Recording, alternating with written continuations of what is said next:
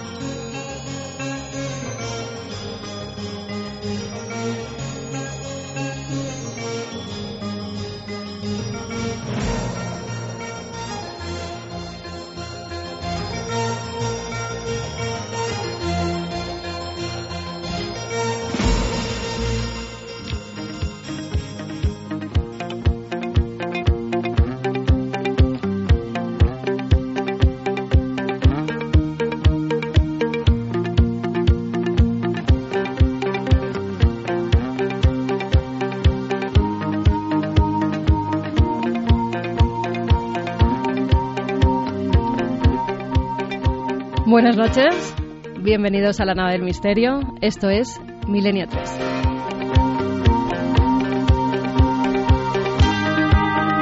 Como podéis comprobar, Iker no está esta noche. No es que le haya dado una pájara y se quiere ir del programa. No, es otra cosa, no os preocupéis. Los virus, los virus que están por ahí danzando, pues él como es eh, tan estudioso, quiere conocerlos a fondo y que se los ha llevado todos esta semana. Con lo cual lo tenemos en camita, está descansando el capitán de la nave del misterio y aquí estamos, sus subordinados, que vamos a intentar hacer el programa lo mejor que podamos. Creo que ya estamos todos. Javier Sierra, buenas noches. Muy buenas noches, Carmen. ¿Qué tal? Muy bien. Además, hoy con uno de esos temas clásicos que Ujú. vamos a tratar de repasar con información de última hora, así que muy emocionado, muy contento. Vamos a repasar, Javier, eh, una información que ya apuntábamos la semana pasada, esa avioneta que había desaparecido en la zona de Los Roques, en Venezuela. Dentro de ella viajaban cuatro italianos. Uno de ellos ha tenido mucha repercusión porque es uno de los hijos de la familia Misoni, con lo cual vamos a dar toda la última hora, todos los datos y además más cosas que han pasado en otros años, más vuelos que han desaparecido de los que no se sabe nada. Todo el recorrido histórico que tiene este misterio, porque ah, en la zona de los Roques lo que aparentaba ser una desaparición fortuita eh, se está convirtiendo en un rosario de desapariciones a cada cual más curiosa. Además hay coincidencias bien, significativas entre unos casos y otros. Casos que, según hemos podido rastrear, se remontan al menos a 1997 eh, y eh, la verdad es que están llenos de incertidumbres. Pues vamos a ver si resolvemos esas incertidumbres. Santiago Camacho, muy buenas noches. Buenas noches, Carmen. ¿Qué nos traes? ¿Qué es esa conspiración tan oscura de la que vamos a hablar hoy? Pues mira, hoy vamos a hablar de un hecho luctuoso. El mundo de Internet está, con- está de luto. Eh, ha fallecido hace unos días, eh, la semana pasada, Aaron Swartz. Aaron Swartz era un verdadero genio al que todos los internautas le debemos mucho y ya eh, ahondaremos en cuáles han sido sus aportaciones. Pero es una muerte que ha sido calificada en principio de suicidio, pero que parece ser que no está del todo clara ni en sus motivaciones, ni en las circunstancias que condujeron a esa muerte, y ni siquiera en si realmente ha sido un suicidio o no. Bueno, pues Santi nos revelará qué misterio hay detrás de ese suicidio o no suicidio. Y a mi derecha, Javi Pérez Campos. Muy buenas noches. Hola Carmen, buenas noches. Felicidades por la presentación de ese libro, Muchas gracias. que estuvo llena de gente. Se Sí, lo sí, presentó fue Iker al final. Una sorpresa. Eh, Bueno. Ver a tantos amigos y, fue muy emocionante. Te muy lo presentó y luego cayó. Sí, sí, sí. Y yo caí poco después, aunque solo por unas horas. Así que bueno, no sabemos si dónde empezó la cadena. Nos traes un testimonio impactante esta noche, más bien dos. Primero vamos a hablar de un testimonio que nos llegó al buzón de los oyentes, una historia de una muerte y algo extraordinario. Sí, es algo que pone la piel de gallina. De hecho, eh, estas personas nos pidieron ayuda porque no sabían exactamente lo que había, había ocurrido. La escena, para que te hagas una idea, es un veratorio. Un, eh, van a enterrar a una persona, a un familiar directo de esta persona con la que vamos a hablar esta noche, y de repente ocurre algo. Ocurre algo que tiene que ver con la sangre y que no es Ya, muy habitual. ya no cuentes más. No es muy No habitual que ocurra más. después de, de fallecer. Después de esa historia de miedo también vamos a tener una que nos hará respirar un poquito más que es de una ECM de un niño. Sí, vamos a tener la suerte además de hablar eh, personalmente con un niño que vivió una experiencia eh, sorprendente que le cambió la vida tanto a él como a su familia y que tiene unas connotaciones muy especiales que la hacen, eh, bueno, pues algo a resaltar, ¿no? Dentro de esos casos de experiencias cercanas a la muerte. Pues ya estamos todos. Fermín Agustí, Noel Calero a los mandos. Ya sabes que esta noche tienes que conducir firme, Noel que estamos aquí muy bien, sin saber muy bien cómo se manejan todos los mandos de esta gran nave del Estudio 1 de la cadena SER. Comenzamos.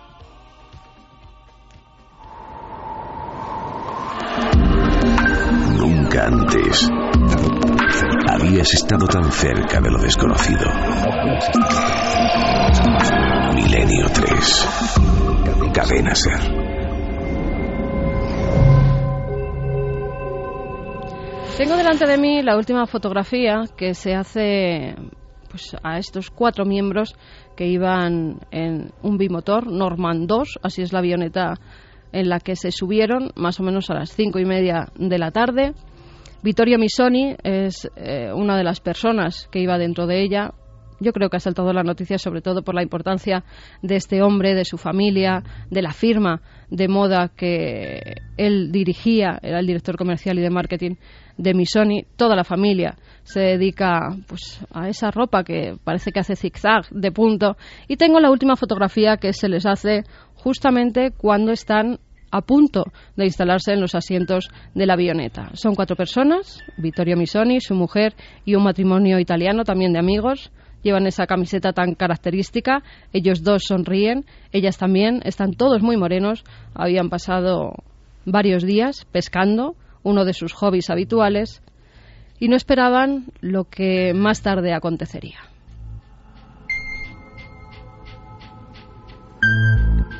Para que podáis opinar, Javi, vamos a dar primero las vías de contacto, donde nos pueden escribir.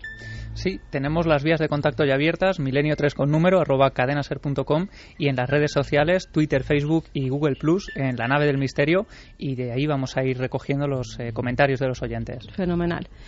Javi, cuéntanos un poco cómo se suceden los hechos. Bueno, la información que tenemos es que el pasado 4 de enero eh, un avión, eh, un Britten Norman Islander fabricado en el Reino Unido en 1968, es decir, ya un aparato con unos cuantos años, eh, recibe a unos ilustres huéspedes. Son esos cuatro italianos, dos matrimonios que son amigos y que han ido a pasar sus vacaciones de Año Nuevo, de Navidad, a esa zona paradisiaca frente a las costas de Venezuela, que son los Roques en las Antillas Menores de, ese país. Llevaban desde el 28 de diciembre allí. exactamente, llevaban desde el 28 de diciembre. El lugar es un lugar que garantiza la tranquilidad, sobre todo para muchos VIPs, porque solamente se puede acceder a él por eh, pequeños, aeropuertos, eh, pequeños aeroplanos que aterrizan en eh, la corta pista de San Roque o del Gran Roque, que es la gran isla de esa especie de pequeña constelación de islitas de apenas 40 kilómetros de superficie, es decir, hay muy poco territorio en ese lugar, pero las playas son de una arena blanquísima, muy atractivas, por donde han pasado presidentes de gobierno, eh, actores de fama internacional, deportistas de élite. Y Casillas. Y Casillas entre ellos, sí, sí, efectivamente. Y ahí es donde fue la familia Misoni a pasar esos eh, días de descanso. Pues bien, eh, el último día de estancia en, ese paraíso, estos cuatro amigos deciden embarcarse en su avioneta para emprender el viaje ya de, regreso a casa. Su destino es un aeropuerto a las afueras de Caracas, es el aeropuerto de Maiquetía, y eh, el aparato despega con total normalidad eh, a esa, esa tarde del, del 4 de enero, pero parece que se introduce en una zona de nubes. De hecho, eh, esto es relatado por el director de un hotelito que hay en ese lugar. Y a los ocho minutos de despegar del aeródromo de los Roques, con rumbo a ese aeropuerto, eh, a unos 5.500 pies de altura, eh, se pierde contacto con el aparato. Parece que por la información del radar, en apenas un minuto pierde mil pies de altura y pasa de 120 nudos de velocidad a apenas 20 nudos. A los 20 nudos, un aparato de esas características de un Britten Norman ya no se sostiene en el aire y por lo tanto la hipótesis más plausible es que el piloto eh, debió hacer una maniobra para amerizar. Mira, eh, Javier, vamos a, escuchar a Mauro Bafile, él es director de la Boche de Italia en Venezuela, que precisamente nos hablaba de cómo desaparece esta aeronave en los radares eh, la caída al agua que pareciera ahora ser la, haber sido confirmada por una por una señal en los radares que fueron identificados. Esta señal en los radares son las últimas noticias que nosotros hemos obtenido.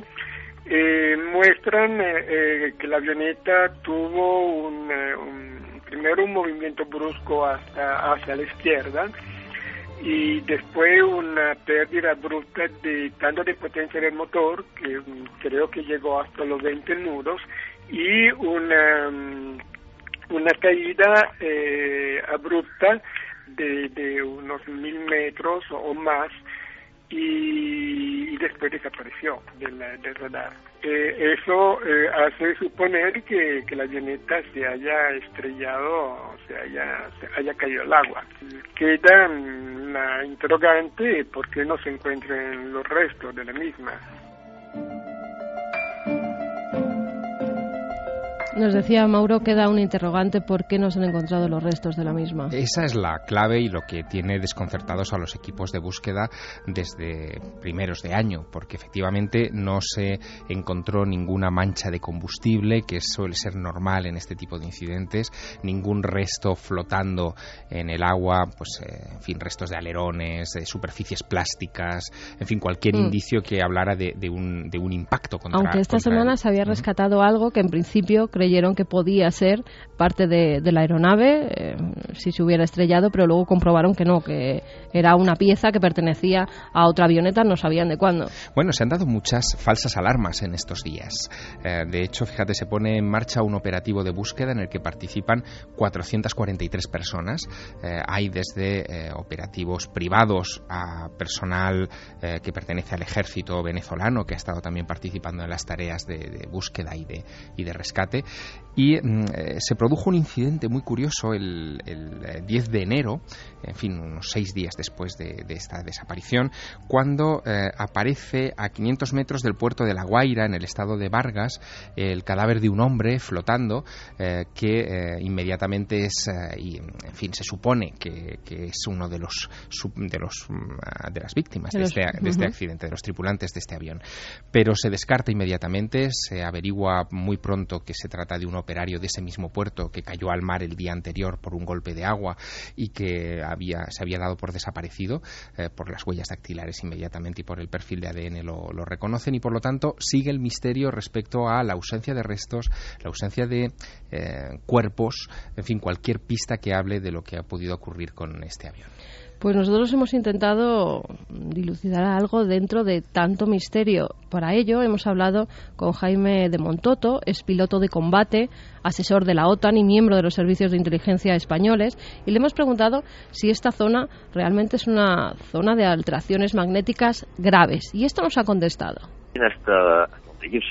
No es una zona donde haya, por ejemplo, ningún tipo de anomalías magnéticas graves como para poder desviar un avión y convencerle de que va en ruta y llevarlo a otro lado completamente distinto, que se quede sin gasolina y que caiga en medio de la selva, por ejemplo. Tendríamos que tener más datos para poder, eh, digamos, hacer un, un estudio previo y acotar un poco las posibilidades de lo que le ha podido pasar a este hombre y este avión.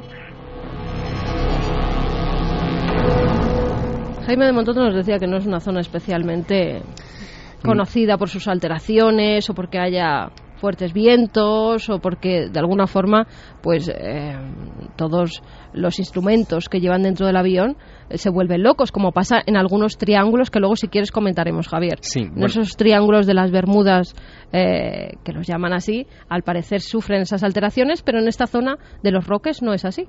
No, ni siquiera es una zona, eh, por ejemplo, de especial influencia volcánica. No hay volcanes submarinos llamativos, pero sí que hay, por ejemplo, profundidades elevadas. Es decir, hay zonas de profundidad en torno a esos roques que son coralinos. bueno, pues muy cerca hay una fosa de unos mil metros, se calcula de profundidad, eh, donde quizá de haber amerizado el aparato eh, podría haberse sumergido y caído. ¿No? De hecho, fíjate, hay una hipótesis que es la que trataría de explicar la ausencia de restos, eh, tanto... Espera, espera, espera, no te adelantes, no te adelantes, no te adelantes, porque antes vamos a oír a un piloto, a un presidente de una compañía aérea que creo que nos va a contar eh, algo de lo que estabas por ahí apuntando. De lo que intuyen, ¿no? Exactamente, sí, porque eh, él es el presidente de la compañía Chapier, eh, se llama Giorgio Serloni. Hemos hablado con él porque conocía perfectamente al piloto que llevaba esa avioneta bimotor Norman Islander.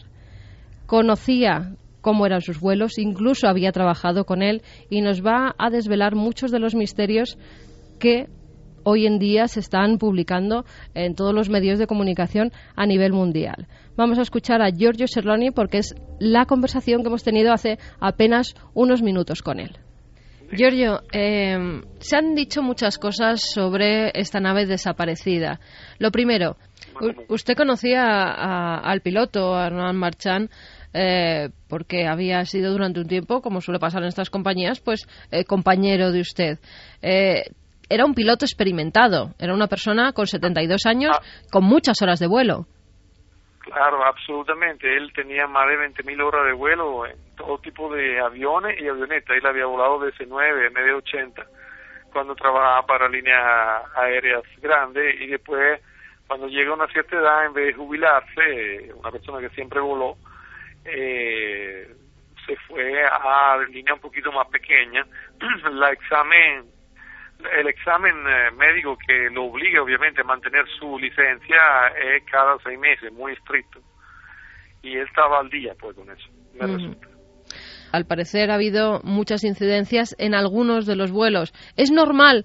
Eh, hay fuertes tormentas, cambia el viento de repente. ¿Es normal que se produzcan estos incidentes?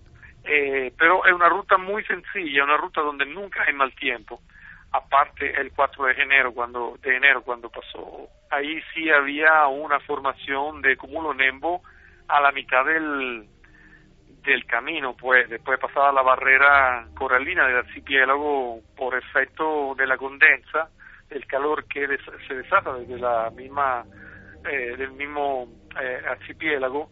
Cuando cambia a, mare abierto obviamente si el aire está húmeda se condensa y forma cúmulo nembo, pero es solamente uno o dos, meses al año, ¿no? En los roques siempre hay sol, prácticamente, y el vuelo es muy tranquilo, dura media hora, 40 minutos. Nos comentaban hace pocos minutos que al parecer se localizó en radares militares la caída de la avioneta. Al parecer había dado un giro a la izquierda e inmediatamente había perdido mucha altura. Es lo que se sabía hasta el momento. ¿Qué puede significar eso? Mire, yo personalmente eh, siendo en la aviación pues civil desde hace más de 12 años, le digo una cosa, no sé qué tipo de traza radar eh, tiene la autoridad, pero lo que me, yo estoy seguro es que me resulta eh, que me resulta que el alcance de radar de la torre de control de Maquetía del aeropuerto internacional no llega a superar la 40-50 millas de alcance yo pienso que ellos se basan sencillamente por eh, a dónde el piloto se reportó. Le explico, no hay ninguna traza disponible que alguien puede decir tenemos. Porque, repito, el alcance no llega hasta el punto donde el piloto se reportó. La torre de control sencillamente le pide al piloto que se reporte cada 10 minutos, el piloto llama por radio a la torre de control y la torre de control lo anota en una mapa, en un papel, básicamente. Entonces están buscando básicamente en el mismo punto eh, a donde eh, hubo lugar el último accidente grave, porque pues, fue de, del 2008 con una aerolínea, con otra aerolínea, pues donde donde fallecieron otra otra persona, otras 16 personas, incluyendo piloto que piloto, con otro tipo de avioneta. Que además es casualidad, en la misma fecha cinco años antes. Es increíble, eso eso de verdad ha dejado todo el mundo con una estadística, con, con, la boca abierta, porque obviamente no nadie se explica esa cábala, pues eso, esa casualidad, que podría tampoco no ser casualidad, porque el piloto Marchand que volaba con esa avioneta fue fue piloto principal y su copiloto fue la única víctima que se consiguió de ese accidente del 2008 estaba eh, en la orilla de la playa llevado por la corriente. La única persona que se consiguió, eh, obviamente que no, tenía vida, eh, de ese accidente del 2008. Y él era compañero, había sido compañero por como mínimo cinco o seis años donde Marchand era el copiloto y esta persona que murió en el 2008 era su copiloto, se conocía desde, desde hace mucho tiempo. Increíble. Un dato increíble, además. Si la casualidad era, era fuerte, imagínese si le sumamos este dato que nos acaba de dar. Eh, no sabíamos que, que había, además, pilotado con Marchán. En cinco años, en el mismo día, en la misma fecha, los dos eh, pues desaparecen, porque por el momento los tenemos que dar por desaparecidos. El mismo día, señora, que Marchand despegó, ya era el segundo vuelo que hacía ese día, el 4 de enero, cuando Marchand mm, volvió a echar gasolina y a, y a prestarse para hacer el segundo vuelo en el aeropuerto de Margeti, desde el aeropuerto auxiliar donde eh, esa línea estaba saliendo. Él dijo a un personal de seguridad y a otros tres, cuatro testigos que eh, esto era el día del aniversario de la muerte de su gran amigo Osmel, que sería la, la víctima pues del accidente del 2008. Lo dijo a voz alta como a celebrarlo, pues, de manera triste, ¿sabes? Ahora, no quiero decir nada, obviamente, eh, para mí fue una, una casualidad. Pero, ¿sabes? Eh, eso deja pensar mucho, deja pensar mucho y la persona, el Marchán era una persona muy recta, tenía hijos, tenía nietos, una persona calma, tranquila, no tenía problema de ningún tipo. Hay que dejarlo claro, Giorgio, porque se está hablando ya de un triángulo de las Bermudas en esa zona. Eh, tendríamos que descartar esta hipótesis.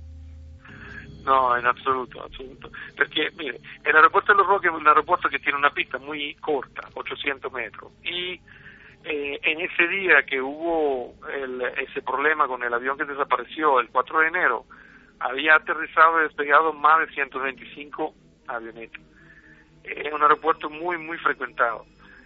Y la estadística es que desde el último accidente del 2008 despegaron y aterrizaron más de 30.000 vuelos.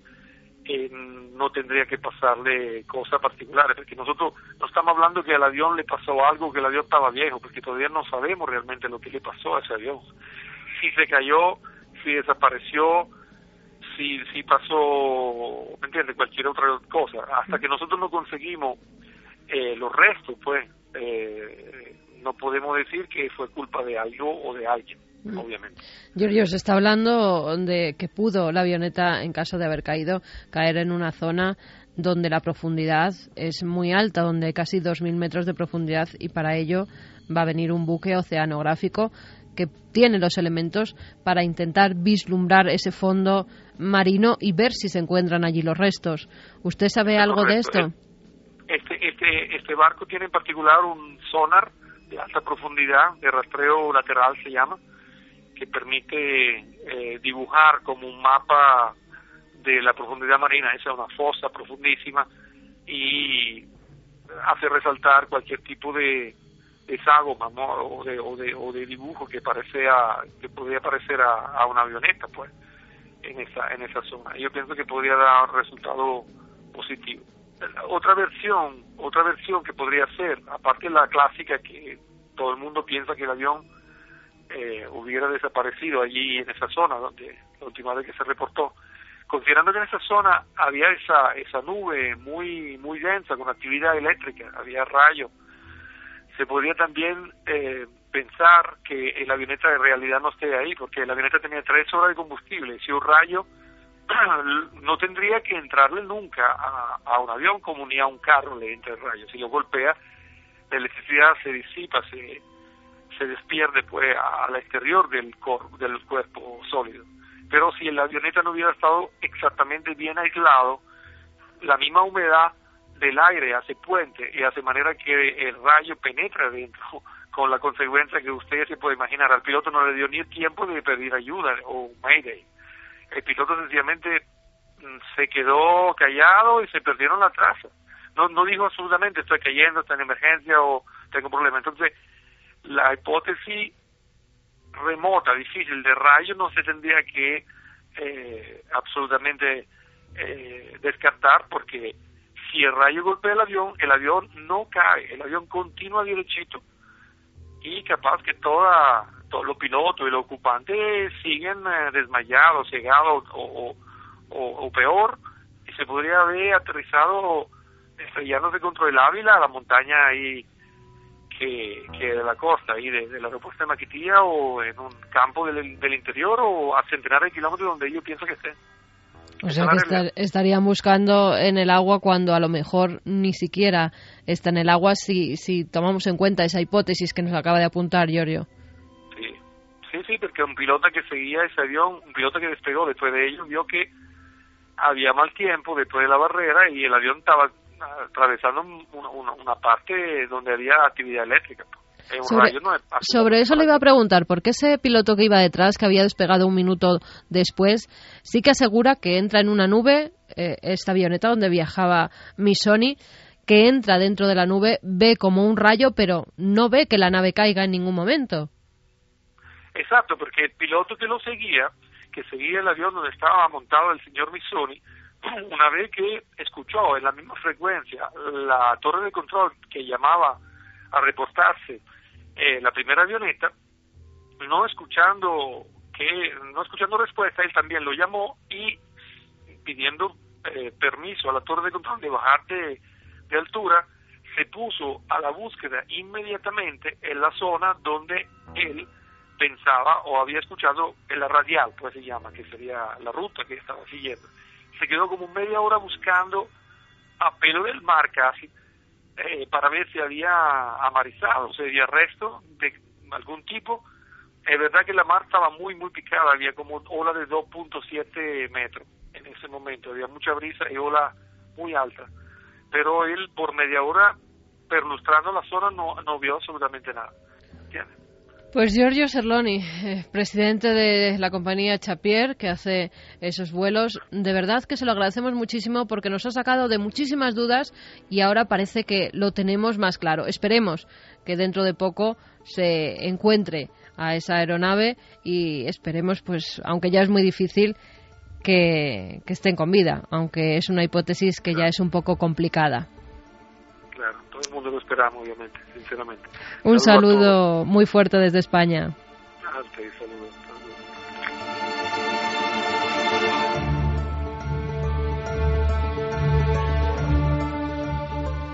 ¿Qué opináis? Porque Giorgio nos ha dado varias claves. Lo primero, la casualidad, que yo no sé, eh, vosotros que hacéis esas cábalas de números de, vamos a ver, desaparecen en cinco años el mismo día 4 de enero, dos aeronaves, 4 de enero de 2008, 4 de enero de 2013. Los pilotos habían trabajado juntos durante cinco años. Es más, el piloto que pilotaba el bimotor, eh, que se llamaba Germán Marchán, había en cierta forma eh, celebrado, como nos decía Giorgio, la muerte, el fallecimiento de su amigo cinco años antes cuando va a repostar gasolina. O sea que lo tenía en mente, sabía que había desaparecido en esa fecha, coge el avión, coge la avioneta y justamente unos minutos después también desaparece. Dentro de las probabilidades es casi imposible que ocurra esto. Hay más coincidencias. Eh, no solamente es la fecha, 4 de enero 2008, eh, en el primer caso que estabas mencionando, y 4 de enero 2013, que es este que nos está ocupando y por eso estamos realizando este programa. las, otras coincidencias son, si caben, más significativas. Mira, hay un detalle que eh, ha hecho correr ríos de tinta en la prensa venezolana, pero también en la internacional y sobre todo en la italiana, al respecto de que eh, se tratase de un secuestro, de que quizá Vittorio Misoni, dadas sus características como empresario muy conocido y muy, muy rico, eh, pudiera haber sido secuestrado por alguna mafia local eh, y que en las próximas fechas pudiéramos recibir una señal de extorsión. Lo cierto es que lo que sostiene esa hipótesis o lo que ha sostenido durante algunos días esa hipótesis es un hecho muy curioso y es que su hermano Luca recibió en su teléfono móvil el domingo domingo 6 de enero, es decir, dos días, 48 horas después de la desaparición, un mensaje en su teléfono móvil de su hermano Vittorio. Mm, no sabemos si a fecha de hoy, porque sobre esto la familia no ha querido dar demasiadas explicaciones, no sabemos a fecha de hoy si se trató de un mensaje que había, dadas las conexiones internacionales, había quedado un poco en el limbo y de repente se descargó en el teléfono el domingo. Eh, no, era un, no era un mensaje de socorro, era un mensaje al parecer bastante normal, eh, en fin, de una comunicación entre hermanos. Eh, pero eso alentó la posibilidad de que, de alguna manera, eh, pudiera estar vivo Vittorio, o por lo menos su teléfono, no estar sumergido en el fondo Eso y también eh, un amigo común de, de ambas parejas llama al teléfono móvil de la mujer del otro matrimonio y durante varias horas también está sonando ese teléfono móvil, aunque nadie contesta, pero está activo. Efectivamente, eh, están llamando a uno de los teléfonos que debería estar sumergido junto con, los tripulantes en el caso de la hipótesis de que el avión se hubiera hundido en el océano. Ese teléfono suena, pero no da la señal de desconectado, sino de, estar operativo, pero que nadie lo descuelga. Bueno, eso es un misterio que tiene un paralelismo bastante singular con lo sucedido en el caso de eh, enero de 2008. En ese avión eh, son 14 los pasajeros a bordo, 8 italianos, de nuevo un número importante italianos, cinco venezolanos y un suizo. En esos, entre esos ocho italianos viajaba una pareja, eh, en fin, en viaje de novios. Eh, son Stefano Fragione y Fabiola Napoli, eh, cuya desaparición crea un auténtico revuelo en Italia. De hecho, algunos programas de televisión ah, de, allí, de Italia, se hacen eco también de esta historia y hay un seguimiento en las redes sociales, hay incluso una presión por parte de la familia de esta pareja y también del resto de los, de los ocupantes italianos para que Italia se involucre eh, incluso económicamente en la búsqueda de ese aparato siniestrado, eh, aparato que desaparece y a la semana parece que las tareas de, de, rescate se interrumpen y ellos no quieren eso, sino que quieren eh, que, se siga investigando. Sí, porque, perdona Javier, parece ser que a los ocho días después de que se produzca un incidente, una desaparición, un accidente, a los ocho días eh, se cancela la búsqueda porque ya se da a la gente por muerta. Sí, y hay un incidente que es eh, el paralelismo con este caso reciente muy curioso. Uno de los amigos de Estefano y de Fabiola dice que el móvil de su amiga eh, sigue operativo días después del, del, accidente, al menos dos días después del accidente o del incidente, porque él la está llamando a ese teléfono móvil y el teléfono suena y suena y suena y nadie lo descuelga. Eh, claro, ellos se plantean que cómo es posible y también vuelven a plantearse la misma hipótesis que ahora estaba resurgiendo estos días en Venezuela, la hipótesis del secuestro. Pero hay otro detalle más. La madre del piloto, eh, del piloto que llevaba aquel, aquel eh, aparato de 2008, recibe una llamada de su hijo, del piloto del aparato, un día después del accidente, una llamada perdida, es más, la misma madre del piloto llega a hacer unas declaraciones en la prensa en aquellos días diciendo que él está seguro que su hijo está vivo, ella está segura que su hijo está vivo, ha soñado con él, eh, dice que lo ha visto en sueños con el uniforme sucio, pero vivo.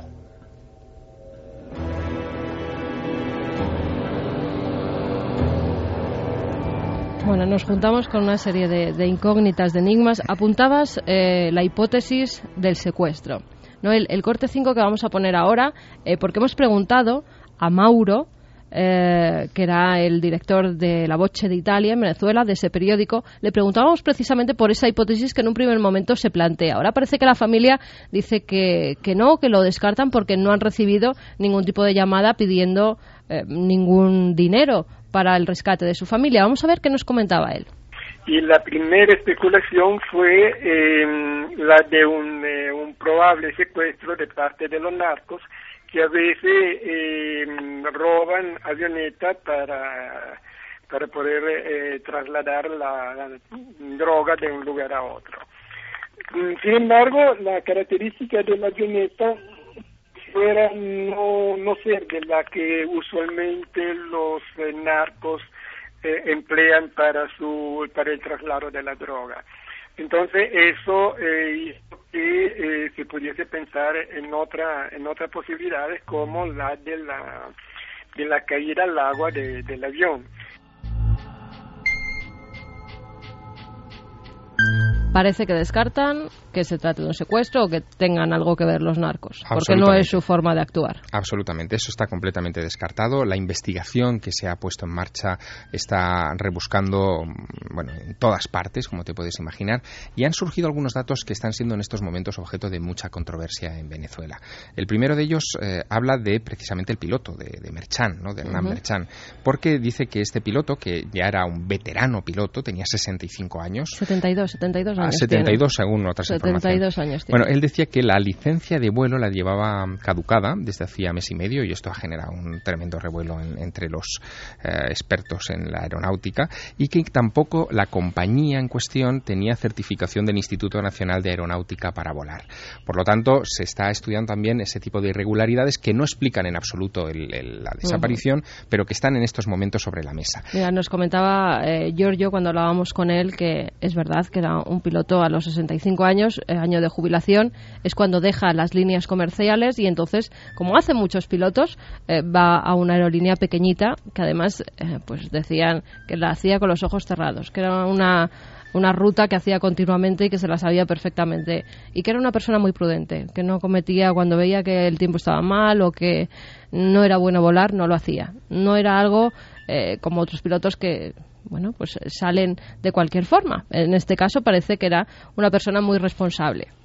Y decían, eh, Giorgio, que, que aunque tuviera esa edad, que tenía todos los permisos, que tenía todos los análisis hechos, que cada seis meses son sometidos a análisis eh, pues muy precisos y que estaba perfectamente de todo, con lo cual la edad ahí no sería un inconveniente. ¿O sí? Bueno, mm, teóricamente si está bajo control eh, este piloto, como parecía que lo estaba, pero que tenía este permiso por una cuestión eh, burocrática caducado desde hacía 45 días. Bueno, lo que pues pasa es que las últimas noticias que vienen de Italia, incluso el gobierno italiano ya ha emitido un, comunicado diciendo que no, que se han equivocado, que tenía todos los papeles en regla. Son las últimas informaciones que han emitido desde agencias italianas. Siempre hay ahí Sí, el rifirrafe. El rifirrafe, ¿no? Es curioso porque, claro, al desaparecer un ciudadano eh, importante de la Unión Europea, en este caso de, Italia, con una representatividad social, evidentemente las autoridades se han implicado mucho en este caso, mucho más que en aquel incidente donde murieron 14 personas eh, hace cinco años, en el, 2008. Mm. De hecho, eh, en fin, ayer mismo uno de los ministros del país hacía acto de presencia con la familia, recibía los parabienes de la familia, la familia está muy agradecida por la implicación de las autoridades en, este caso y en el intento de esclarecimiento de este caso, pero hasta ahí se puede llegar. Lo que sí que es muy curioso, y ahora empiezan a surgir otras informaciones que por eso además nos han hecho, en fin, fijarnos en este incidente, es que eh, ese lugar eh, no es tan dulce eh, aeronáuticamente hablando como parece. Fíjate, estábamos hablando con el presidente de la compañía Chapier. Chapier en realidad es una compañía que ha cambiado varias veces de nombre o tiene filiales, precisamente por accidentes, por culpa de, accidentes en su historial. El, mm, avión eh, del 2008, por ejemplo, era de una compañía hermana de Chapier, que era la compañía Transaven. Ambas fueron fundadas por Efraín Rodríguez, padre, eh, que es el, que inicia una saga de, empresarios de la aviación, que protagoniza una extrañísima desaparición. Él desaparece en un vuelo precisamente sobre la zona de los Roques. Ese vuelo tiene lugar el 2 de marzo de 1997. En aquella ocasión, él era el piloto de una Cessna 402 que llevaba cuatro pasajeros a bordo, dos italianos, otra vez italianos. Es una zona muy visitada por italianos, incluso hay una comunidad allí de italianos viviendo muy grande. Pues mira, en este caso iban dos italianos con un matrimonio recién casado, también en luna de miel, con Mario Paolo y Teresa de Belis, eh, que habían decidido viajar desde su Venecia natal a ese paraíso eh, en Venezuela para pasar eh, unos días. Y em, ellos desaparecen, todos desaparecen en ese vuelo. se ocupa un especial del programa Kilo ha visto en el año 97, que es como el quién sabe dónde aquí en, en España de este, de este asunto eh, y fíjate, eh, iba también un eh, abogado de Amnistía Internacional en aquel vuelo, Antonio Ánez, de los que nunca se encontraron los restos. Sí se encontraron, en cambio, los restos de una persona de que volaba en aquel, en aquel vuelo, un pasajero australiano, que tenía el cráneo roto y que no tenía agua en los pulmones. En fin, el asunto... Algo muy extraño si es la avioneta la que se estrella contra el agua y mueren ahogados. Absolutamente, pero que sea el fundador de la compañía eh, que en el año 2008 en fin, protagonizaría esa desaparición de 14 personas en el lugar, no deja de ser realmente curiosísimo. Pero es que los... Y de nuevo desapariciones misteriosas, Javier. Totalmente, pero es que fíjate, en el caso de Transaven, esta compañía, eh, digamos, evolucionada de Chapier, eh, hay otros incidentes en su, en su historial. El 2 de enero de 2002, otro aparato, un avión Dornier de esta compañía, hace un amerizaje de emergencia cerca de uno de los islotes de los Roques, que es el islote Afortunadamente aquel vuelo pudo amerizar, eh, en fin, con cierta seguridad y los 13 ocupantes salieron ilesos. El 12 de febrero de 2004, un Bicraft Bonanza pilotado por Antonio Buzzi, un italiano, junto con sus hijas de 39 y 29 años y su yerno, desaparece en esa misma ruta, en la ruta de los Roques Maracay, mientras sobrevolaba un parque natural. Y el 24 de julio de 2006, que es el último de esos grandes y extraños incidentes en la zona, un Cessna con eh, cuatro italo-venezolanos a bordo, eh, desaparece también y los restos del avión sí que en esta ocasión se localizan dos meses más tarde. Eh, la zona, como te digo, sí que es de mucho tráfico aéreo, mm, pero... En unos 120 vuelos al día en días normales, que cuando son los meses de verano, pues claro, se incrementa muchísimo más. Sí, sí, en, temporada alta, digamos, de vacaciones o de visitas de europeos a, la región, esos, eh, ese número de vuelos domésticos que son imprescindibles para llegar a Gran Roque y de allí distribuirse en el resto de atolones de o eso, o tienes un yate y puedes llegar hasta las costas y, no habría problema. Pero fíjate, es curioso porque no hay noticias como ocurre, luego repasaremos algunos casos en otros triángulos o supuestos triángulos eh, donde desaparecen este tipo de aeronaves. Allí no hay noticias de desapariciones de barcos, lo que hay son incidentes con aviones. Y en el caso concreto de estos últimos, sobre todo del, caso de 2008, donde sí que hay una llamada de emergencia del piloto, lo que se da es un fallo completo de los motores.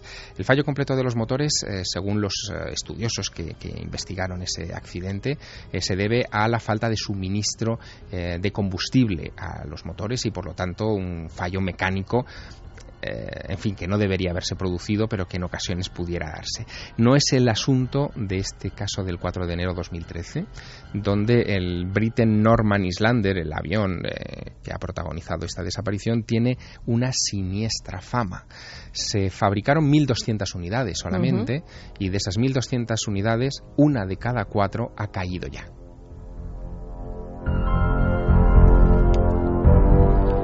Nos comentaban también, eh, eh, Giorgio, que a micrófono cerrado, que es la, la avioneta que se utiliza en toda esa zona. O sea que, mm, además dice que si están revisadas, que van perfectamente y que que vuelan fenomenal. Bueno, el copiloto de, de Merchant, de aquel, de aquel vuelo, de este último vuelo desaparecido, José Ferrer, eh, bromeaba unos días antes de, de, su vuelo en su página de Facebook, en las redes sociales, diciendo que él lo que llevaba era un caballito de batalla. ¿no? Eh, le tenía cierto respeto, eh, cierto temor reverencial a ese aparato. Claro, es que tiene muchos años. Es que son naves construidas hace muchos años y no tienen la tecnología de hoy en día.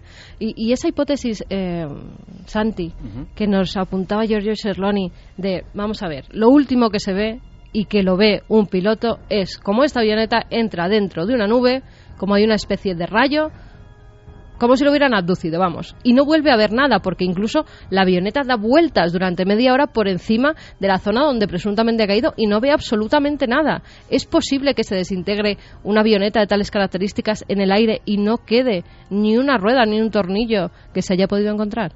No, o sea, si, eh, si hay una explosión en el aire, y ha habido, y ha habido casos, es decir... Eh, de hecho, el caso de John Kennedy Jr. básicamente es lo que se especula, que, en algún momento eh, pues pudo, pudo haber tenido algún fallo mecánico o algo más intencional, porque eh, y efectivamente quedan restos, trozos en la superficie, porque casi toda la, en este tipo de aparatos muy ligeros, eh, en los que mm, los fuselajes no son no son metálicos, o sea, son son de, de materiales que básicamente flotan. La única forma de que no queden restos es que el, aparato caiga entero, que no se que no se pierda ninguna pieza y que plastrado por el propio peso del motor, pues efectivamente se vaya se vaya a pique al fondo. Un rayo, como muy bien nos decía nuestro interlocutor, en un aparato bien, eh, bien acondicionado no tiene que suponer mayor problema. Es decir, eh, el problema efectivamente es que estamos hablando, como muy bien has dicho, de un aparato de muchísimos años que podía, que encima estaba en unas condiciones de lluvia, que podía, que ese, que ese aislamiento electromagnético, pues podía en un momento dado haberse roto y efectivamente esa electricidad no haber traspasado el avión, sino haberse conducido al interior de la cabina y haber mm, desde eh, provocado la inconsciencia del piloto o incluso la muerte instantánea de todos. Es un, rayo tiene un potencial enorme. También hay una hipótesis que, que, si fíjate, si no estuviésemos hablando de una familia que deduzco que eh, tiene que ser enormemente adinerada y que, y que lógicamente no tendría que, recurrir a eso, eh, es la zona ideal para una desaparición voluntaria. Es decir, de hecho, muchos de los presuntos casos eh, de desapariciones en cruceros, que alguna vez lo hemos comentado, eh, la gente desaparece muchas veces porque quiere. Y, y, un accidente aéreo tiene la ventaja sobre, sobre, una, sobre otro tipo de, de desapariciones de que al certificarse el accidente, aunque no haya cuerpos, se puede declarar oficialmente muerto enseguida a la persona y cobrar los correspondientes seguros. Eh, ya te digo que en un caso de una, de una persona que no lo necesita y que obviamente eh, pues no, no, no puede planear algo así, pues no, no se contempla, pero la zona es ideal. Eh, coincide con que era el 60 aniversario de la firma de los fundadores tanto de los padres de, Vittorio Misoni, eh, iban a celebrar toda la familia, o sea, lo que era toda la firma. Tenía el domingo pasado un desfile eh, donde iban a estar todos los medios de comunicación, desfile al que no ha ido nadie de la familia, claro. Incluso algunos de sus hermanos, Luca, Luca Misoni, es piloto y se ha trasladado a Venezuela para buscar él a su hermano. O sea, es una familia, aparte de adinerada, que no necesita ni cobrar seguros ni nada, bien avenida. No es como muchas familias de la moda que acaban fatal y que acaban peleándose y que acaban pues eh, disolviendo la firma. No, no, esto al parecer es una familia además que se lleva muy bien todos, que todos trabajan en la misma marca, una empresa familiar y que por supuesto no necesitaban el dinero, con lo cual esa hipótesis yo creo que descartaríamos. Y el secuestro tampoco, porque mm, digamos que un secuestro en el aire es muy complicado si no vas, eh, si el secuestrador no forma parte del pasaje, evidentemente, con lo cual, eh, digámoslo así, que la, la intervención humana pues parece también descartable, lo cual hace muy misterioso el caso, efectivamente. Javi Pérez Campos, vamos a ver qué opinan nuestros interlocutores, nuestros oyentes, a ver qué nos dicen de este no sé, caso tan extraordinario, estas desapariciones que se llevan produciendo, como bien nos comentaba Javier, durante años y que muchos de los cuerpos, la mayoría, no se han encontrado, no se sabe nada de ellos. Pues los oyentes están apuntando todo tipo de teorías. Eh, Maru, por ejemplo, nos dice la ruta desde el archipiélago hasta Maiquetía es un trayecto corto y de clima eh, bastante bueno todo el año. Es mi país y lo conozco. Eh, Antonio Rubio dice América del Sur tiene una gran atracción magnética y además estamos hablando del Atlántico, el mar con más profundidad. Susana Jiménez dice que lo más inquietante es la desaparición de la aeronave y también, por supuesto, la coincidencia de fechas. Eh, Alexandra Navarro dice que no solo hay un triángulo de las Bermudas, eh, porque el planeta Tierra tiene una especie de energías eh, de descarga que aún no las percibimos y que pueden ir más allá de la física conocida en diversos puntos.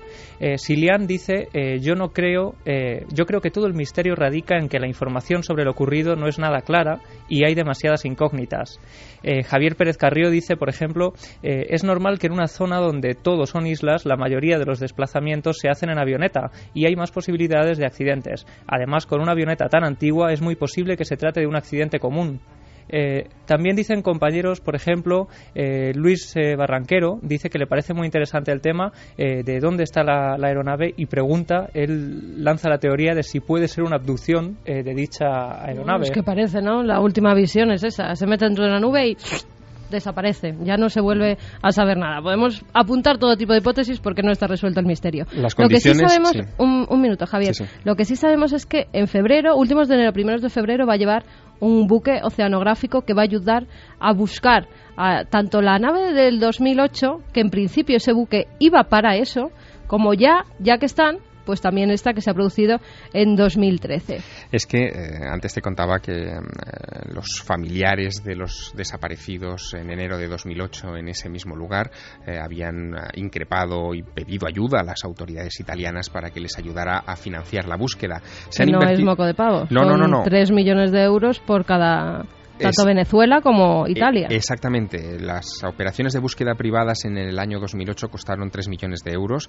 Las autoridades venezolanas dijeron que habían aportado unos 5 millones de euros. Estaban pidiendo una cantidad, eh, en fin, importante, similar a las autoridades italianas para encontrar esos restos de sus patriotas y llevarlos de vuelta a casa. Y no se ha hecho hasta ahora, eh, aparte de por la negociación, también por las condiciones climatológicas. Eso es interesante también de subrayar. Es decir, desde el 4 de enero, desde unos días antes, esa zona eh, está sometida a, a un tiempo atmosférico inestable. Lo mismo hay precipitaciones fuertes como que luce el sol y es difícil en esas, eh, en esas condiciones mm, organizar un operativo de búsqueda, en fin, con, un, eh, con unas cuantas horas por delante para poder trabajar con holgura. Pues bueno, seguiremos muy atentos a cualquier noticia que haya sobre, sobre este caso, porque la verdad es que es muy misterioso, hay muchas desapariciones, no quieren hablar de Triángulo de las Bermudas, pero lo cierto es que algo pasa porque los cuerpos no aparecen. Tal vez este buque oceanográfico pues pueda hallarlos. De este buque precisamente nos hablaba Mauro eh, Bafile, el director de la Boche de Italia en Venezuela. Esa nave en principio no viene para buscar la, avioneta donde viajaba Misoni con sus amigos y su esposa sino para buscar la avioneta que, eh, que desapareció el 4 de enero del 2008 con eh, ocho turistas italianos mm, que, que, que, regresaban de los Roques a Caracas. Eh, sin embargo, en vista de que hay ahora dos avionetas y, aparentemente, aun cuando no cayeron en la misma en la misma zona, pero son zonas adyacentes, eh, tengo entendido que están haciendo todos los eh, todo el papeleo burocrático para que este barco um, oceánico que mm, eh, pueda quedarse más tiempo para, para seguir la búsqueda de las dos avionetas.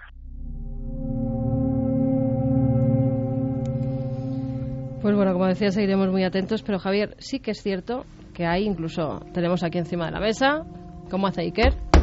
Que se oiga los 12 triángulos de la muerte, Antonio Rivera, ¿Hay muchos triángulos de la muerte por el mundo? ¿Hay muchos triángulos de las Bermudas? Sí, Antonio Rivera publicó ese libro, es uno de los clásicos dentro del mundo del misterio, que se titula Los doce triángulos de la muerte, donde eh, se hacía eco de una hipótesis de un zoólogo investigador de anomalías norteamericano, Ivan Sanderson, de que eh, a lo largo del planeta existían distribuidas de manera eh, muy precisa doce zonas de grandes alteraciones geomagnéticas que eran las que provocaban estos problemas en la navegación de barcos y de aviones.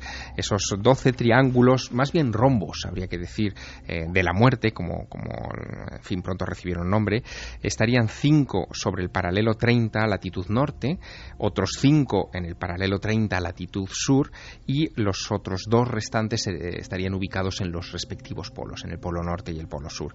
Cada uno equidista, salvo los polos, evidentemente, eh, del anterior 72 grados. Por lo tanto, la precisión, según esos cálculos, en la que estarían estos lugares de desapariciones continuas de barcos y de aviones sería muy, muy precisa. Uno de ellos eh, coincidiría con eh, aguas del Mediterráneo, en concreto con aguas del Mediterráneo español, eh, frente a las costas de Almería, el mar de Alborán, un lugar donde es cierto que hay un cierto histórico de desapariciones. Hay un caso en concreto que, que toca Rivera en ese libro y que fue muy comentado en ambientes de la investigación OVNI en su día, que fue la desaparición el primero de julio de 19 1969 eh, de un Grumman Albatros, de un hidroavión que eh, comandaba el capitán Antonio González de Boado. González de Boado fue eh, uno de los primeros militares del Ejército del Aire que escribió en la revista oficial del Ejército del Aire, en la revista Aeronáutica y Astronáutica, sobre platillos volantes, sobre extraterrestres, sobre la oposición de Marte a la Tierra y las oleadas ovni, en fin, todas estas cosas que forman parte del imaginario mm, de nuestros temas. Y González de Boado eh, la verdad es que la, desaparición le rondó de una manera muy curiosa. Eh, el 15 de mayo de aquel mismo año, eh, de 1969, desapareció otro Grumman Albatros en la zona. El total de desaparecidos fueron 14 en aquella ocasión y ese avión del 15 de mayo, que salió de la misma base de la que en fin, despegó González de Boado, debió de haber estado tripulado o pilotado por Antonio González de Boado. Pero un cambio de última hora en la escaleta de los tripulantes de, aquella aeronave eh, salvó de una muerte segura a Antonio González de Boado.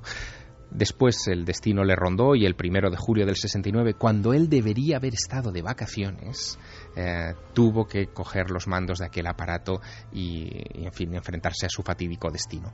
Lo que se hizo muy famoso de aquel caso fueron las últimas palabras que él radió a la torre de control que eh, seguía aquel vuelo. Él dijo en un momento determinado, justo antes de que se interrumpiera la comunicación de radio, vamos hacia un gran sol.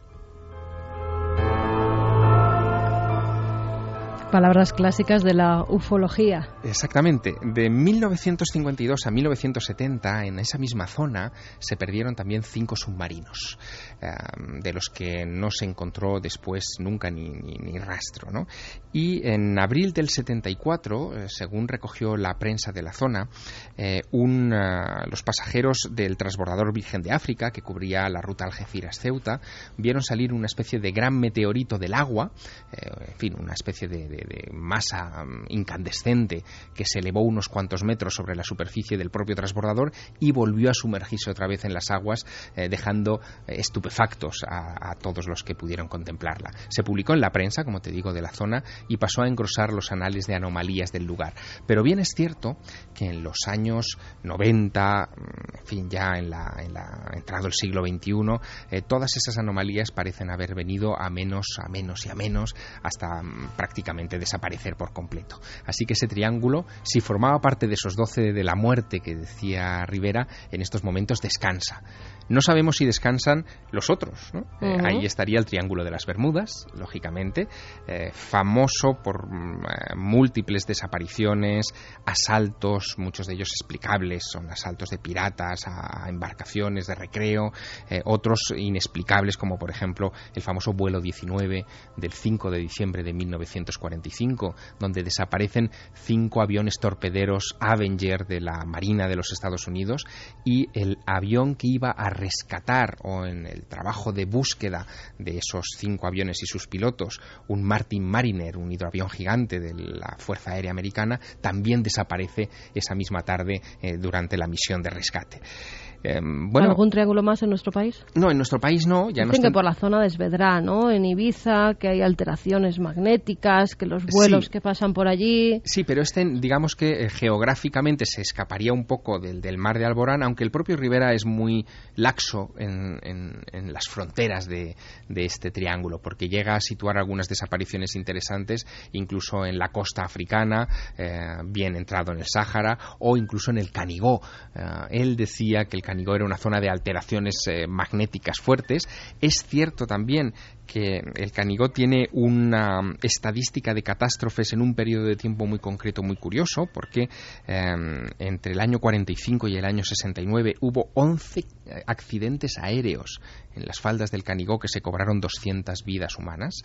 Em, por lo tanto, bueno, eso dio pie también a toda clase de especulaciones, pero yo creo que ya, ya es una interpretación un poco laxa, ¿no? Él marca otros lugares, muy difíciles de investigar y por lo tanto ni Ivan Sanderson, el que inventó la teoría, ni Rivera eh, pudieron documentarlo convenientemente.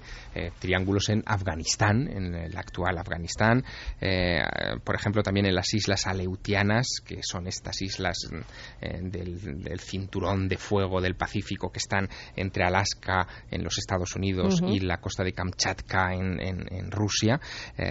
y otro de los triángulos que sí que documentaron más y que incluso Charles Berlitz, el famoso autor de ese bestseller mundial del Triángulo de las Bermudas. Casualidad, además, me mirabas, Javier, casualidad que esta misma noche, justo antes de entrar al estudio 1 de la cadena SER, abría un paquete, no tenía remitente, estaba envuelto en papel de regalo y me encuentro el libro del Triángulo de las Bermudas.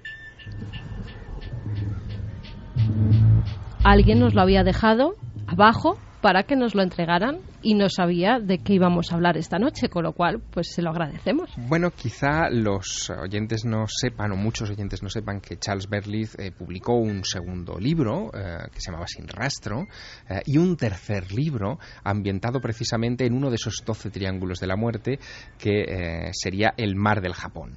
El Mar del Japón es una zona de grandes fosas marinas donde los propios pescadores desde la noche de los tiempos dicen que es zona de grandes pescas, pero también de grandes peligros y corren todo tipo de historias sobre monstruos y cosas extraordinarias que ocurren en el lugar. Hay un caso de septiembre de 1952 cuando un pesquero, el, Yojin Maru, dice que vio eh, de repente frente a la proa de la embarcación levantarse una gigantesca cúpula de agua que no supieron interpretar.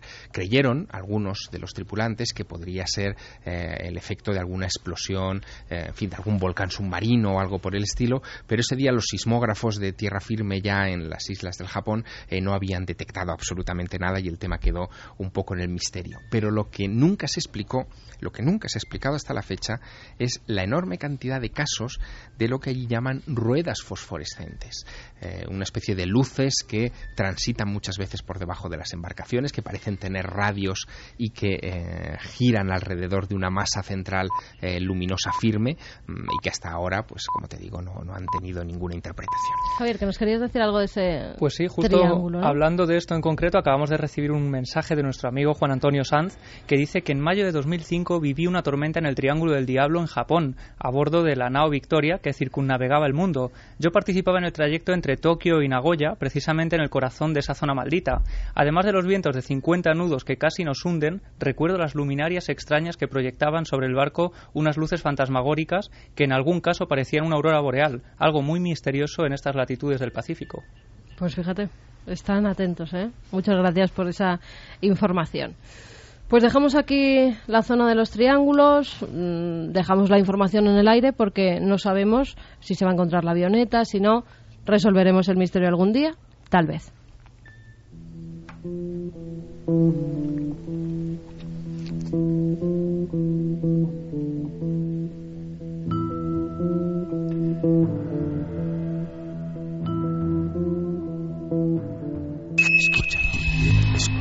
¿Quieres conocer la respuesta? Milenio 3 en la SER.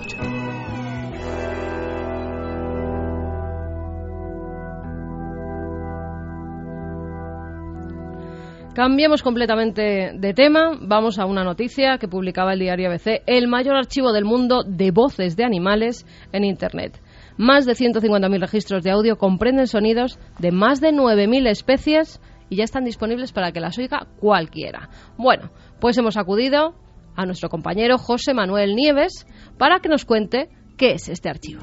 Este archivo es eh, absolutamente eh, impresionante, es el fruto de miles y miles y miles de horas de trabajo de un montón de naturalistas que en todos los países, en todas las zonas naturales del mundo han grabado y registrado eh, eh, sonidos e imágenes de animales y entonces eh, todo este material que estaba en posesión de los científicos de la Universidad de Cornell con los medios actuales decidieron ponerlo a disposición no solamente del gran público por curiosidad sino de otros naturalistas que les puede venir estupendamente para hacer sus propios estudios e investigaciones. Y además ahora que está digitalizado también es posible ir añadiendo más archivos, cosa que pueden hacer tanto los profesionales de la universidad como lo han hecho hasta ahora, como lo han hecho siempre, como cualquier otro naturalista que quiera que detecte que falta alguna especie, ya veremos en el futuro cómo se va a incrementar todavía más este enorme archivo, ¿no? Es una biblioteca sonora y visual del mundo que nos rodea, ni más ni menos. Pues ahora que no está Iker, vamos a jugar. Muy atentos todos, porque yo voy a ir poniendo sonidos que a mí me gusta esto. Ninguno sabéis de los que hay aquí los sonidos de los animales que vamos a emitir. Muy atentos los oyentes, las vías de contacto, Nave del Misterio, en Facebook, en Twitter, en Google Plus y milenio 3 con número arroba cadenaser.com. Agudizar los oídos porque vais a escuchar sonidos que la verdad eh, pueden parecerse a naves espaciales, a mm, monstruos, hablabas tú antes de monstruos, pues a monstruos. Y os voy a dar unos pequeños datos. Sonido número uno. Es de un animal que vive en las tierras bajas caribeñas, costeras de México y del sudeste de Panamá Central. Eh, vamos a escucharlo y luego si queréis me decís a ver qué puede ser.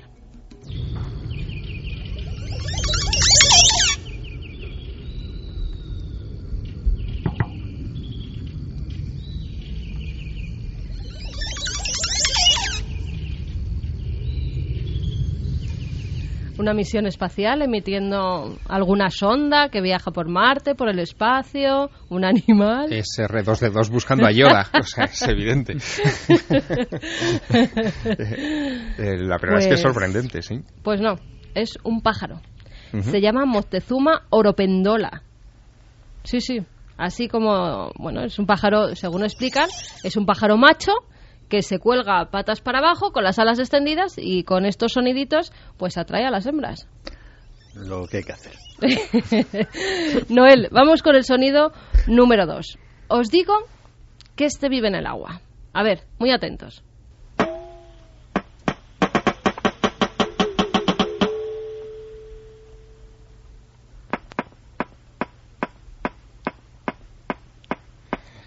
Yo creo que Santi y yo íbamos a ser unos fracasados en un concurso. Ritmo tiene el, bicho, las cosas como son. La morsa, llámala por su nombre, morsa, Morsa. walrus. Este es el ruidito que hace. ¿Estos son cantos de apareamiento o algo así? ¿O cómo? No, esto en este caso no es canto de apareamiento ninguno. Por lo menos esa información no nos la da. Lo cierto es que estos sonidos eh, han transcurrido años y años desde 1929, que el primer sonido que se graba es el de un pequeño gorrioncillo.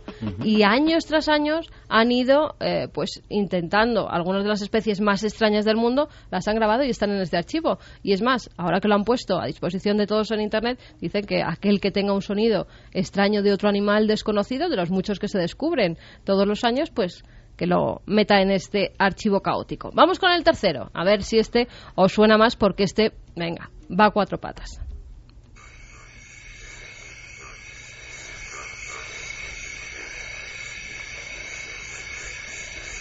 Idioma extraterrestre. Algún tipo de rana. Mira, no vas muy O desencaminado. sapo, o cosa verde. Rana, sapo, verde. Muy bien, Santi, tienes Pero- el oído. Pero es por el contexto. O sea, suena Pues no. charca esto. Suena charca. Bien, bien, bien. Eh, se ve que tenéis buen oído. Elefante africano.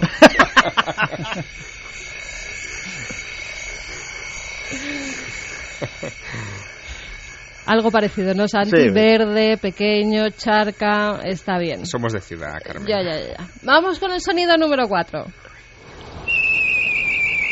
Este ponía mm, sonidos de viajes del espacio exterior. Se asemeja. ¿Qué puede ser? Os digo que este animal también vive en el agua.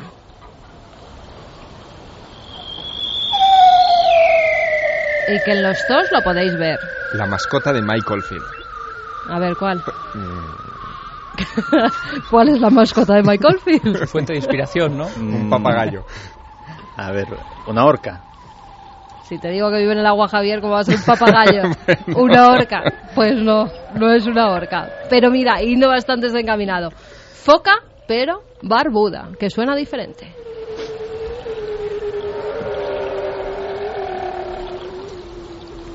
Siguiente sonido. A ver, muy atentos porque este aúlla.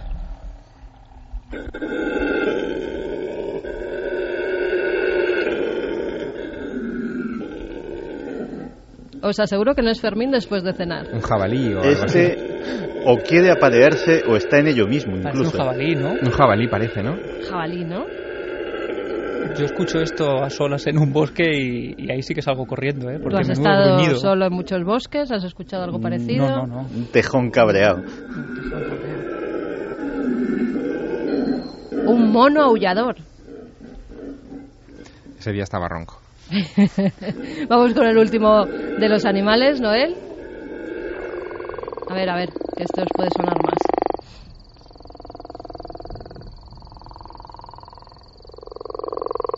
Este es más repetitivo.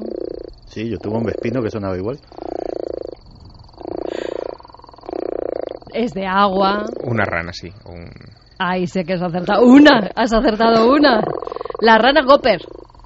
Es este es que es una especie concreta es que hay pues 9000 especies diferentes 150.000 registros. De verdad eh, si queréis acudir a la página porque son sonidos realmente espectaculares voces que ha costado mucho a los investigadores a los científicos grabar y que bueno ponen a disposición ahora de todos. O sea que me ha encantado el jueguecito porque no habéis dado ni una. No una una. Una una. Mi hermana fallece un no él, la psicofonía que se nos ha metido entre las ranas. Cambiamos totalmente de tercio. Vamos con las. Espera, espera un momento. Javier, a ver, ¿qué nos han dicho nuestros oyentes? Porque estos sonidos, aunque han sido muy rápidos, algo han tenido que adivinar. Pues nos han dicho de todo, desde un pez martillo, ese que golpeaba en el fondo del mar. Eh, preguntaban qué es eso. Eso es una morsa, madre mía. Otro decía, eh, Constanza Moore, sonido 1, eh, el oropéndola de toda la vida, sí. un ñu también apuntaban algunos. Eh, Fran Ojeda, por ejemplo, decía que la morsa sí que daba miedo. Y Sara eh, nos decía que para sonidos raros de animales, escuchar a su perro roncar por las noches, que menudos sustos les da cuando llega la noche. Ahora sí, Noel, vamos con la conspiración de Santiago Camacho.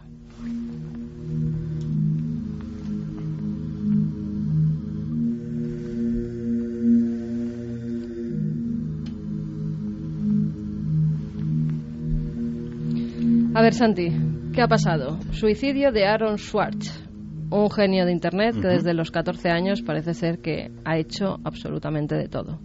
Pues sí, pasó el viernes 11 de enero, hace algo más de una semana. Eh, el cadáver de Aaron Swartz fue encontrado por su novia en su apartamento de Brooklyn, colgado de una viga con un cinturón. Esa, el dictamen oficial, obviamente, fue de suicidio. Aaron Swartz tenía solamente 26 años. A los 26 años tenía un currículum a sus espaldas que no era, que era la envidia de cualquier gurú de internet, de cualquier genio de la informática.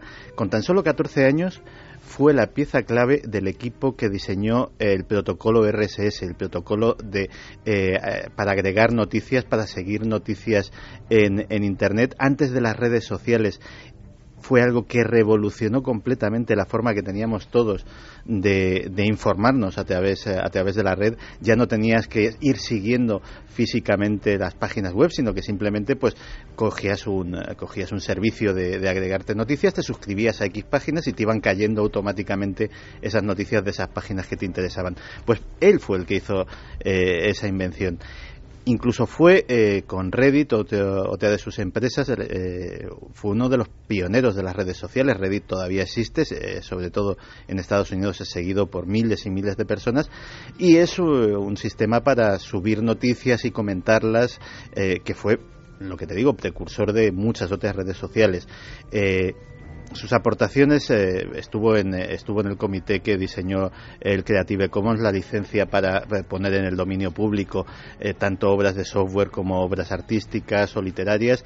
Y la verdad es que ha sido un increíble activista era un defensor a ultranza de la libertad de internet un tipo francamente brillante que nos ha privado de posiblemente 50 años más de mm, logros y de avances en Internet que no somos ni siquiera capaces de intuir, o de soluciones muy brillantes a problemas que a lo mejor se les acaban dando soluciones no tan brillantes como las que él hubiese dado. ¿Soluciones como cuál ha dado este hombre, Santi? Pues simplemente eh, esos, eh, esos descubrimientos ya eran, ya eran mucho. Ahora mismo estaba, eh, estaba intentando, por ejemplo, eh, simplificar los lenguajes de programación, estaba creando un, lenguaje de programación que fuera transparente. ¿Qué, te quiero decir con eso? Cuando ves el código fuente de un programa, si no dominas, el, si no dominas ese lenguaje informático o, por ejemplo, eh, eres un profano, te es muy difícil saber para qué sirve eso y mucho menos modificarlo.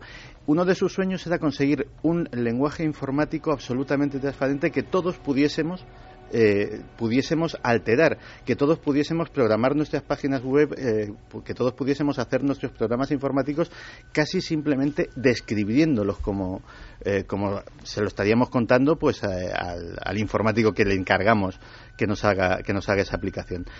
Pues este hombre con esta trayectoria tan brillante en 2011 cometió un terrible error. Cometió un terrible error que fue ser descubierto en eh, la sede del MIT, del Instituto Tecnológico de Massachusetts, eh, colándose en la sala de servidores. ¿Para qué?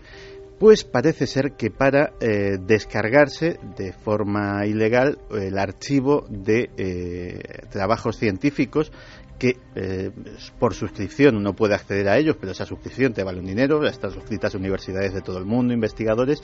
Él quería descargarse esos cuatro millones de archivos y eh, ponerlos a disposición de todo el público de forma gratuita en, eh, en, un, en, un, servidor que él iba a instalar. Como hacen muchos hackers, ¿no? Coger información que cuesta, que tienes que pagar y ellos lo que hacen es coger esa información y distribuirla para que todo el mundo, sin pagar un duro, tenga acceso a ella. Curiosamente, en este caso estamos hablando además de información que el MIT cobra una suscripción por acceder a ella, pero que no es el propietario intelectual de ella, curiosamente, sino que el propietario, el, el propietario intelectual es una fundación sin ánimo de lucro que, eh, digamos que mm, ayuda al MIT a financiarse en sus cosas con, con esas suscripciones, pero que realmente eh, no ejerce una propiedad intelectual como la entendemos como tú o yo cuando escribimos un libro.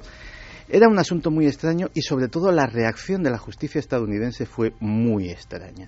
Fue tan extraña como que le sometió a una persecución absolutamente implacable.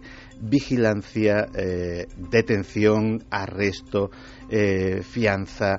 Un proceso extraño en el que se le pedían 50 años de cárcel y una multa de 4 millones de dólares. Más que a muchos criminales, más que a muchos asesinos, por ejemplo. Una cosa que fue el escándalo de toda, de toda la comunidad de Internet, sobre todo teniendo en cuenta que en este caso en concreto estamos hablando absolutamente de un delito sin víctimas, es decir, de lo que podríamos decir una transgresión administrativa pura y dura y que realmente no había perjudicados. Tanto es así que en fechas posteriores el MIT liberalizó ese mismo archivo y lo puso gratuitamente, es decir, anuló esa suscripción, simplemente había que, coger un protocolo de suscripción, pero ya no había que pagar ni siquiera una cuota para suscribirse a ese servicio.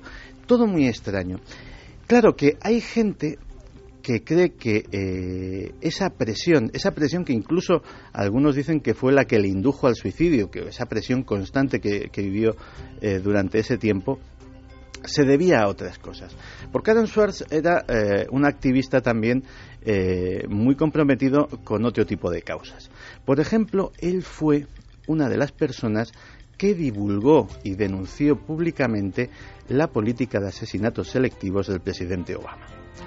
Porque esa política existe y el, ¿Cómo, asesinatos selectivos del presidente Obama esto esto cómo es pues Arnold Schwartz lo describía de una forma muy gráfica y voy a ser casi casi literal porque el cuadro que nos presentaba era absolutamente estremecedor cada semana cada 10 días aproximadamente eh, hay una videoconferencia en la cual unas 100 personas eh, anónimas a altos cargos de la seguridad nacional estadounidense eh, se dedican a discutir los expedientes de diversos ciudadanos de zonas como Yemen, como Sudán, como Pakistán, como otras zonas de conflicto, y esos, esas 100 personas deciden quién vive y quién muere quién va a ser asesinado la semana que viene y quién le podemos seguir dando una oportunidad para, que, para ver si su trayectoria le hace que sea menos peligroso para los intereses estadounidenses. Esos asesinatos normalmente se llevan a cabo por el sistema de eh, el avión no tripulado,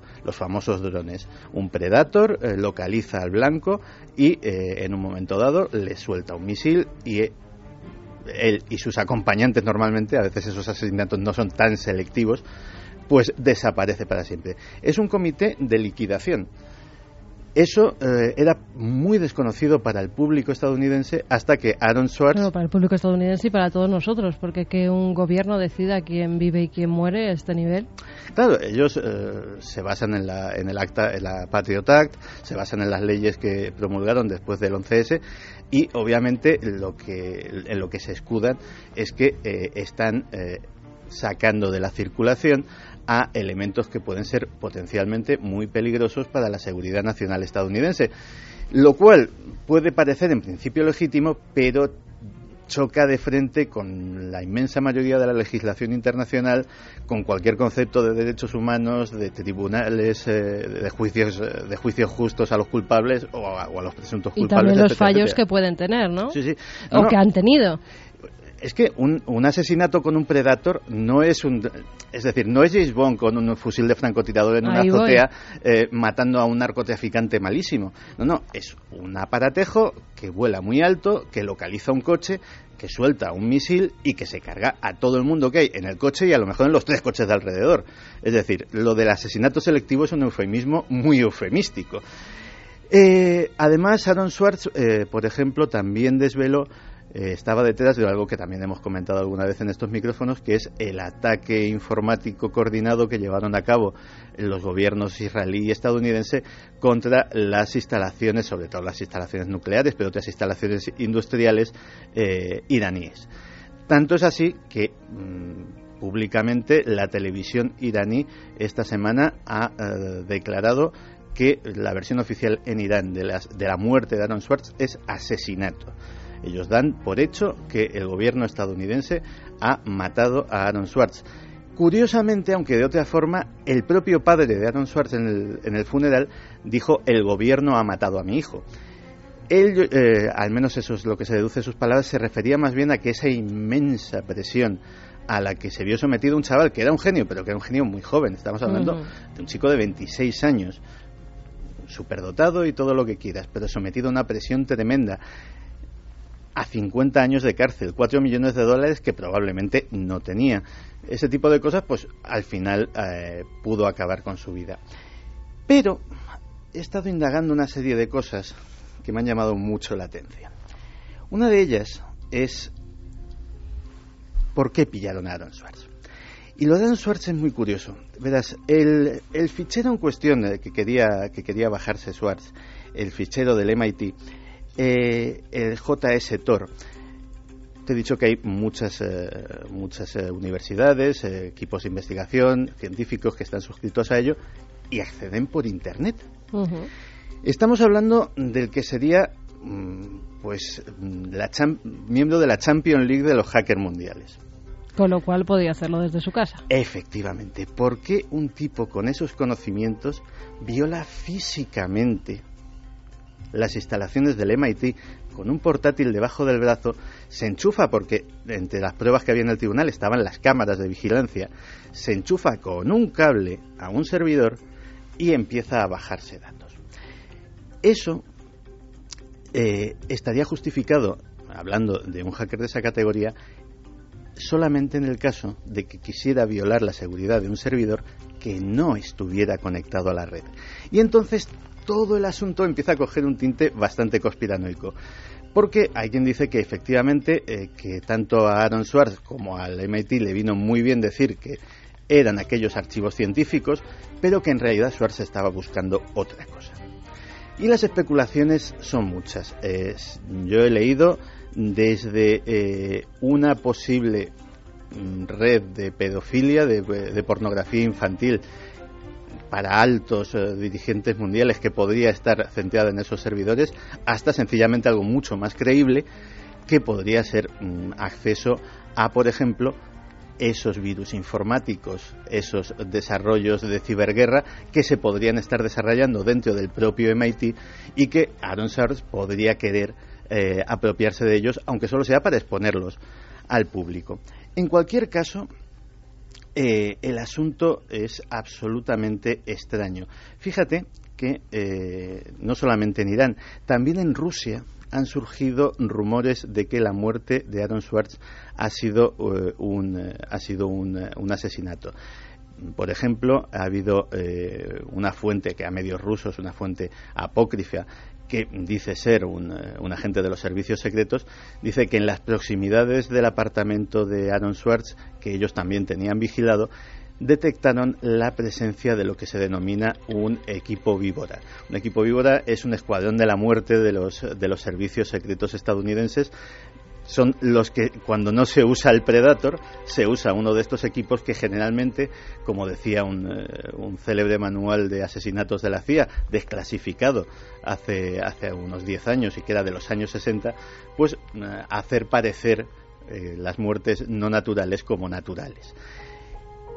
Y simplemente dejo un dato más que es muy curioso, sobre todo con respecto a la hipótesis de qué buscaba Aaron Schwartz allí.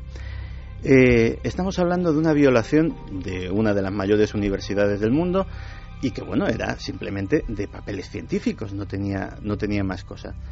Entonces, ¿por qué dos semanas antes de la muerte de Aaron Swartz, el servicio secreto de los Estados Unidos, esos señores de traje que, que protegen al presidente y que dependen exclusivamente de él, no dependen ni del Congreso ni del resto del gobierno, él es su máximo eh, dirigente.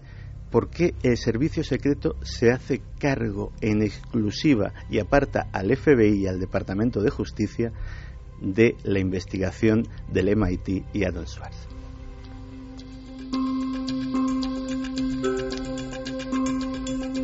¿Suicidio o suicidado? ¿No? Ahí está. Hay muchas formas de, suicidar a alguien. Yo, yo creo honradamente que eh, es tan sofisticado algunos de los sistemas que se puede conducir a alguien premeditadamente al suicidio.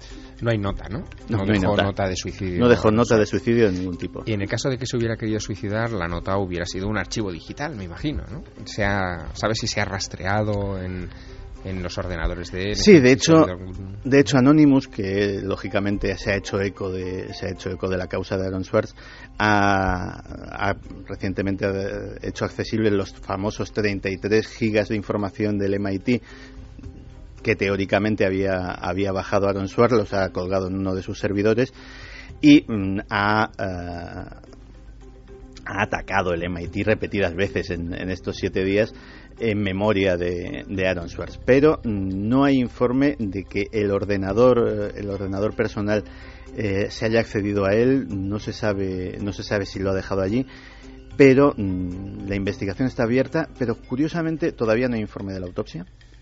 Eh, todo el asunto es tremendamente, tremendamente oscuro y la verdad es que la propia familia está, está, muy, está muy consternada porque curiosamente Aaron Schwartz sí tenía antecedentes, antecedentes antiguos de, depresión, pero dicen que últimamente estaba viviendo una etapa absolutamente jovial, incluso para las penalidades que le estaba haciendo pasar el, gobierno. De todas formas, un genio de, esta talla que hemos visto desde los 14 años eh, crea verdaderos ingenios para Internet.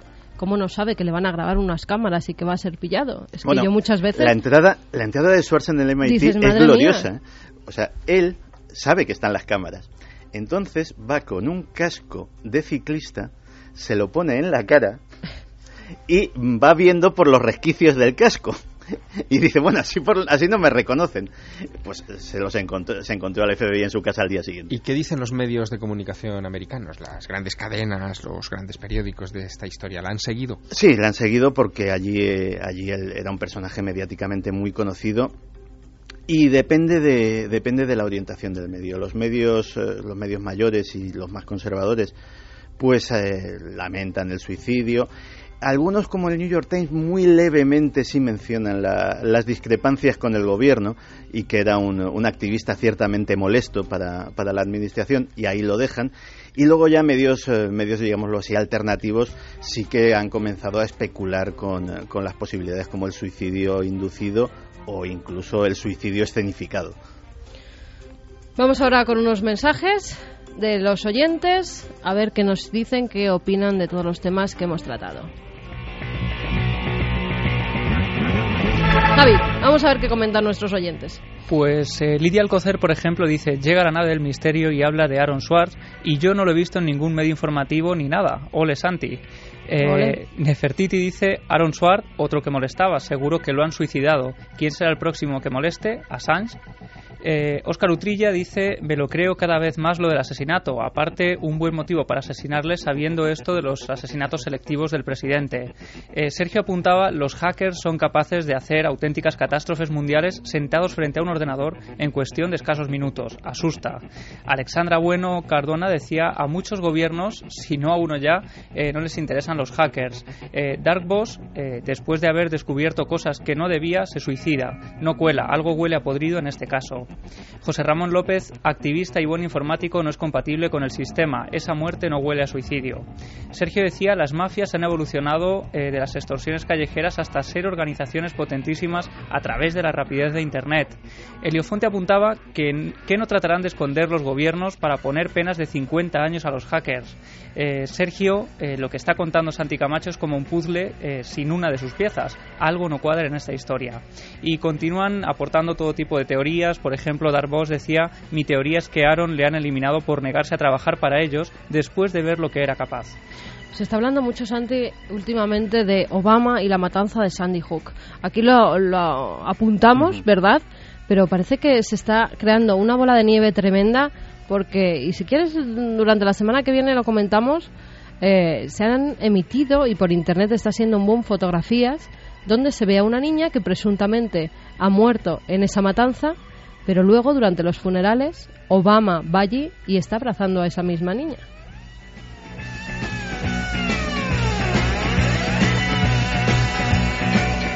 Bueno, os quedáis conmigo, ¿no? Para la siguiente hora. ¿Eh? Hay muchas más cosas. Que se queden también todos nuestros oyentes porque tenemos un caso de una persona que muere, está en el ataúd, va a ser enterrada, pero de repente sucede algo. ¿Qué será ese algo? Javi, nos lo tienes que contar. También vamos a hablar de la ECM, de un niño de cuatro años que tiene una operación de apendicitis y vive absolutamente de todo, hasta tal punto que se ha escrito un libro, El cielo es real. Y también, como no, Diego Marañón, en Créalo o no, nos va a resolver el enigma de la semana pasada, ese dedo que aparecía en unos frijoles y va con un caso nuevo. Así que permanecer todos ahí. Vamos unos minutitos con los servicios informativos de la cadena SER y ahora mismo estamos de vuelta.